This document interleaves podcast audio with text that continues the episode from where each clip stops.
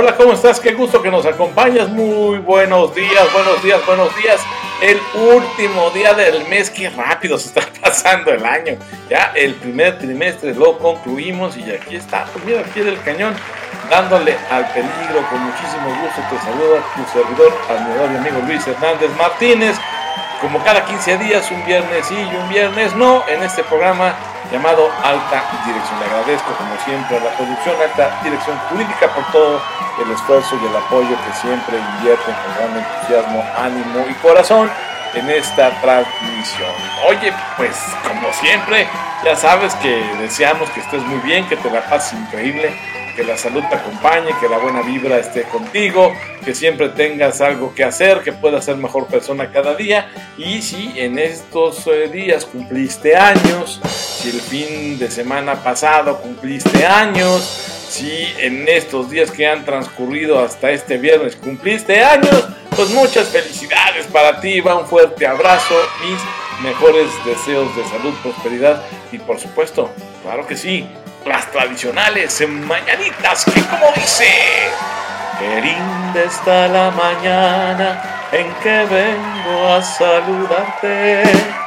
Venimos todos con gusto y placer a felicitarte. Exactamente, con mucho gusto y placer a felicitarte. A eso venimos, estamos aquí y con un tema que, bueno, por supuesto, también espero que sea de tu interés le pusimos, ¿verdad? Para un poco llamar la atención. ¿Por qué importa que a la gatita le guste el mambo? Chúpate esa mandarina. ¿Por qué importa que a una gatita le guste el mambo? Y luego rematamos con el derecho del entretenimiento y su impacto en la sociedad. Es importante, fíjate, que abordemos este tema porque justo, justo, justo, justo, justo, justo es una área que está en constante crecimiento y que además, además, además, cada vez tiene más impacto en la sociedad, en tu casa, en tu hábitat, en tu oficina, en tu coche. El derecho, el entretenimiento y la conjugación con la sociedad cada vez hacen más importante y más relevante que platiquemos estos temas. Y para ello le pedimos a Alfonso Elizarrarás que compartiera sus ideas, compartiera con nosotros sus puntos de vista y algunos datos relevantes relacionados con el tema. Así que bueno, pues vamos a darle. Bienvenidos a Alta Dirección. ¡Comenzamos!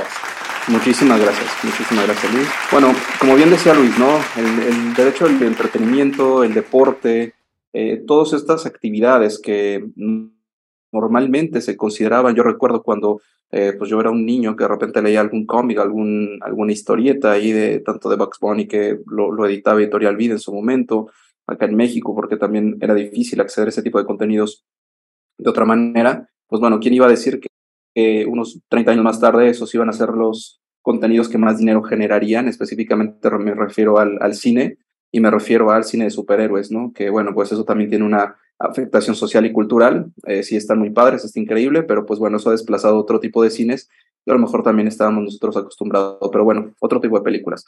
Entonces, bueno, eh, sí o sí el derecho al entretenimiento tiene un impacto social fuerte y como decía, ¿no? También ese impacto social se va a ver reflejado en las decisiones de los casos que vamos a revisar y que sí o sí eh, pueden parecer como muy, muy del mainstream, muy, muy de, de la farándula, pero lo cierto es que pues tienen un impacto y un, y un generan un precedente que es completamente obligatorio, ya que vamos a hablar de, decisiones de, la, de las salas de la Corte, que bueno, pues nos puede servir para cualquier otro tipo de, de, juicio, de procedimiento, de asunto que nosotros tengamos. Pues bueno, nada más para, para tener como, como eh, los números de lo importante que es todo esto, pues bueno, vemos los, los consumos, ¿no? Este, esta laminita que están viendo es parte de un estudio que eh, se hace para revisar cuáles y cómo se están consumiendo eh, los contenidos y evidentemente el Internet es el, el, número uno, ¿no? El Internet ha, suplido a todas las formas de comunicación que conocíamos, a todo lo analógico, lo que, lo que era radio y televisión. Eh, también recientemente tuvimos el fallecimiento de una de estas figuras que si te pones a pensar en el, en el sentido social y en la penetración que tenían los medios tradicionales, pues evidentemente era un contenido que posiblemente el día de hoy no sería consumido, ya que pues tenía ahí ciertos elementos que a lo mejor no eran tan, tan, tan prolijos para, para la educación y para cierto tipo de cosas, ¿no? Era, era el maestro del marketing, a mí me queda claro, pero recordemos que antes en la televisión veías lo que tenías que ver y, ya no había más opciones, ¿no? Por eso es que muchas eh, eh, figuras se hicieron tan populares, muchos grupos musicales se hicieron tan populares, no porque fueran buenos, sino porque era lo que había y porque no había otra cosa que ver. Hoy día, eh, pues también el Internet nos da estas, estas herramientas que, bueno, pues también tiene sus bemoles, ¿no? Nos la pasamos más tiempo haciendo interzapping, que es estarle, ya no es cambiarle el canal, ¿no? Ya es estar nada más viendo a ver qué contenido me interesa, pero a lo mejor no vemos nada y nos la pasamos una hora y descubrimos que no vimos absolutamente nada, ¿no? Entonces, bueno, eh, digamos que son las mismas, yo siempre he dicho que las mismas conductas se repiten, solamente que los medios por los cuales se, nosotros accedemos, en este caso los contenidos, o se realizan las conductas en el ámbito del derecho, pues bueno, son las que están cambiando, ¿no? Entonces el Internet, pues bueno, se lleva la, la, manito ahí. Eh, la televisión todavía sigue siendo un elemento que para cierto, eh, cierto target de edades, por ejemplo, mi madre y mi abuela, etcétera, bueno, pues siguen viendo televisión, siguen consumiendo radio. La radio sigue también teniendo un, un, este, un lugar importante, tal cual estamos internet, televisión y radio. Y bueno, ya los demás periódicos, revistas impresos, que además periódicos y revistas también tuvieron que migrar al ámbito digital para poner, poder tener este alcance, ¿no? Sin embargo, pues nosotros tenemos muy, muy, eh, eh, muy en consideración que, bueno, para también nuestro, nuestro rango de edades, tanto el radio como la televisión siguen siendo un factor importante. Esto lo sigo remarcando porque porque estamos hablando de entretenimiento, si estamos hablando de eh, contenidos, como lo vamos a ver a continuación, pues es importante también conocer el medio por el cual eh, se están consumiendo los contenidos para precisamente poder incluso ya no solamente ser un, un, manager legal, sino también un manager de negocio, ¿no? Y es la tendencia actual en el, en el, en el área de entretenimiento, ser, ser business and legal, no solamente prestar servicios de legal, sino también dar una asesoría integral en materia de entretenimiento y en materia de negocios. Bueno, entonces, eh, ¿cuáles son los contenidos más relevantes para los internautas? Eh, normalmente siempre que utilizamos este, algún tipo de dispositivo, como bien decía Luis, ¿no? ya está en la palma de nuestras manos, eh, este tipo de contenidos que podemos consumir en nuestro móvil, en nuestras pantallas, que ahora ya no es ni televisión, ¿no? antes le decíamos la televisión o el radio, ahora son las pantallas. Y es una pantalla porque, bueno, pues tú a través de esos smart TVs puedes ah, acceder a cualquier tipo de contenido. Y lo que estamos viendo es ahora eh, no solamente cuál es el medio más consumido, que pues no hay que estar muy listo para saber qué es el Internet, pero acá el tema es qué es lo que estamos consumiendo. Y el número uno de consumo es la música. Este reporte, esta laminilla que están viendo, lo publicó IFPI, que es la Federación Internacional de Productoras de Fonogramas. No sé si por ahí en los 90s, 2000 les compraron un disco tenía un holograma, ese holograma era de IFPI, que bueno, era utilizado sin autorización de IFPI, pero bueno, porque México, y este, digo, también tiene que ver con, con marcas y con todo este rollo, pero eh, esta federación internacional reúne eh, a todos los productores de fonogramas, básicamente los tres grandes, Warner, Universal y Sony, eh, y bueno, pues se hacen estos reportes anuales para saber cuál es la posición de la industria y cómo está creciendo o qué elementos o qué estrategias se tienen que adoptar para precisamente eh, diversificar e impulsar el consumo de estos contenidos. Bueno, y acá pues no, no es sorpresa, ¿no? La música, como bien decía Luis, lo único que creció en pandemia, las únicas industrias que crecieron fueron la música y la cinematografía vía streaming. Si se dieron cuenta, las últimas entregas del Oscar también todo, todo lo que ganó fue Netflix, Netflix, Netflix, ¿no? Este, digo que bueno, porque por ahí hay muchos mexicanos accedieron a la, a la estatuilla, pero también los contenidos han venido, han venido decayendo en calidad, ¿no? Eh, Tom Cruise hace, hace no mucho eh, decía que, que, bueno, pues básicamente estaba en una cruzada para, para poder salvar la industria, la industria del cine, precisamente a través de eh, una película que quien lo iba a decir, ¿no? Que es Top Gun, en donde generó tal interés que hizo que la gente regresara a las salas de cine, ¿no? Y bueno, The Whale y todas estas películas que estamos, estamos viendo, me parece que el, el, gran, el, el siguiente gran blockbuster tendrá que ser The Flash, y este, bueno, la gente va a empezar a regresar a las salas de cine, ¿no? Los que tienen niños, Mario Bros también será un estreno imperdible y que seguramente eso hará que regresemos a las experiencias. Bueno, entonces, en cuanto a la música, la música, eh, obviamente el consumo es en streaming, si recordarán y si vieron por ahí las, la, la, serie de Netflix que habla de la creación de, Spotify y si no la han visto que no tiene desperdicio, por favor véanla.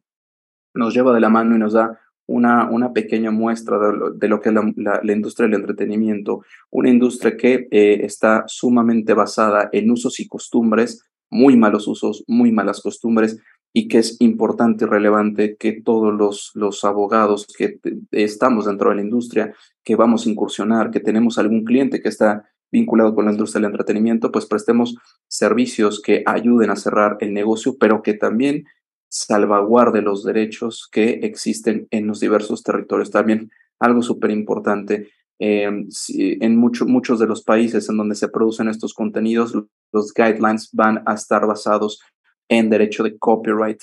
Y eso es bien importante que lo consideremos. El copyright es sumamente diferente, de hecho es 100% diferente a lo que tenemos en materia de derecho continental como derecho de autor, ¿no? Hay derechos que ellos no reconocen en sus leyes, nosotros sí, que son obligatorios, que son irrenunciables y que, bueno, al momento que nosotros hacemos estas negociaciones, estos contratos, pues no hay que dejar de observar los diferentes primeros sistemas y después las diferentes legislaciones. O sea, primero tenemos que revisar si es sistema continental, sistema copyright y después revisar, porque seguramente una sesión de derechos en México, pues no es válida, por ejemplo, de intérpretes, pero en todos los demás países del mundo puede que sí lo sea.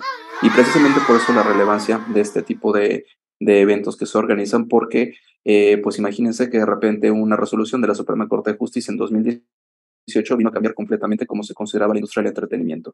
Imagínense que de 2018 para ahora, pues hubo, hubo que realizar muchísimos ajustes en relación con los contratos que existían en, en industria tanto de cine como de televisión como de música y que bueno, pues todo lo que se hizo eh, eh, pues, eh, anterior a, a, esa decisión de la Corte que derivó de un tema de, de un litigio instigado por Manuel Mijares, ¿quién iba a decir, no? Que el soldado del amor también se convertiría en el soldado de la justicia de los, de los intérpretes. La verdad que increíble la forma en la que, en la que se llevó a cabo este litigio contra una disquera muy importante y que nos siente este precedente para todo lo que sigue y que también siente un precedente para todo lo que había pasado antes, porque al menos a mí cuando yo iba cuando, eh, cuando me daba clase el doctor Eduardo La Parra, pues a mí sí me lo enseñaron desde siempre. El tema es eso, la formación debe de ser continua y debe ser actualizada. Entonces, bueno, respecto a los, a los contenidos relevantes, eh, insisto, la música, los juegos en línea, eh, eh, para, para muchos de nosotros puede ser que un juego en línea, a mí la verdad me da miedo meterme a un juego en línea porque me van a matar en tres segundos y, eso me pone un poco nervioso, pero lo cierto es que los chicos ya traen otra, otras habilidades, ¿no? Estas, eh, digamos que cofradías en donde se juntan de manera virtual para estar, de repente hay, hay por ahí memes de, oye, estuviste una hora con tu amigo y que dijeron, nada, pues si realmente no hablas, solamente estás concentrado en lo que estás viendo en pantalla y en compartir esa experiencia, ¿no? Que puede ser a veces deshumanizante. Y eso también nos explica cómo la Business Software Alliance tuvo que evolucionar ahora a eh, el mundo de los esports y los videojuegos, porque ya el software de negocios pues ya se licencia de manera directa, ya no hay necesidad de, ir a un, y voy a revelar a un telefashion en Plaza a comprarte tu paquetería eh, y ahora la licencia es completamente en la nube, ya es completamente digital. Y bueno, ahora eh, BCA tuvo que migrar todo este expertise que tiene para, para las cuestiones de eh, actuar como sociedad de gestión colectiva sin serlo, pero aplicado ahora al mundo de los videojuegos, porque el consumo, vean nada más, 54% de los servicios, ¿no? Eso también nos habla del consumo del ancho de banda en cuanto a, a, este, a la latencia también de los datos y bueno, ya después vemos con, con noticias, este, memes, salud y bueno, lo último es este, eh, información eh, que, que, que, también hay que tener mucho cuidado con esa selección de la información, ¿no? Ahora con, con esta inteligencia artificial y con todo lo que se está desarrollando, pues bueno, hay que tener mucho cuidado con, con el tipo de información que estamos consumiendo y verificar su origen. Por eso también importante, pero en cada foro que puedo lo hago, importante que no dejemos la investigación, que no dejemos de titularnos por tesis, ya que es la única forma de generar conocimiento y la única forma de seguir, por supuesto, generando información de valor, ¿no? Claro, la investigación es muy importante. México no se puede dar el lujo de no subirse a ese tren del desarrollo intelectual. Y claro, advierto, aviso, generaciones actuales, me incluyo en ellas por supuesto, porque mientras siga respirando esta también es mi generación, de verdad inviértanle tiempo intelectual ético al desarrollo de investigaciones. Entiendo, sé que ya existe la inteligencia artificial, que existen incluso ya programas específicos, especiales, que te podrían escribir hasta un ensayo completo sobre un tema, pero no estamos esperando eso de ti. En cuanto a investigación y desarrollo, lo que se espera es que lo trabajes tú, lo desarrolles tú y la propuesta sea tuya para que continuemos con un paradigma humanista en cuanto a generación de conocimiento intelectual y de avanzada se trata. Así que bueno, te dejamos esa recomendación, petición, súplica de que en efecto hagamos investigación, en efecto sigamos apoyando las industrias, las diferentes industrias que generan riqueza en este país, que en el caso de hoy es el del entretenimiento, con una mirada jurídica por supuesto y de negocio, sigamos apoyándolas, pero, pero por el camino de lo correcto de la ley. Regresamos.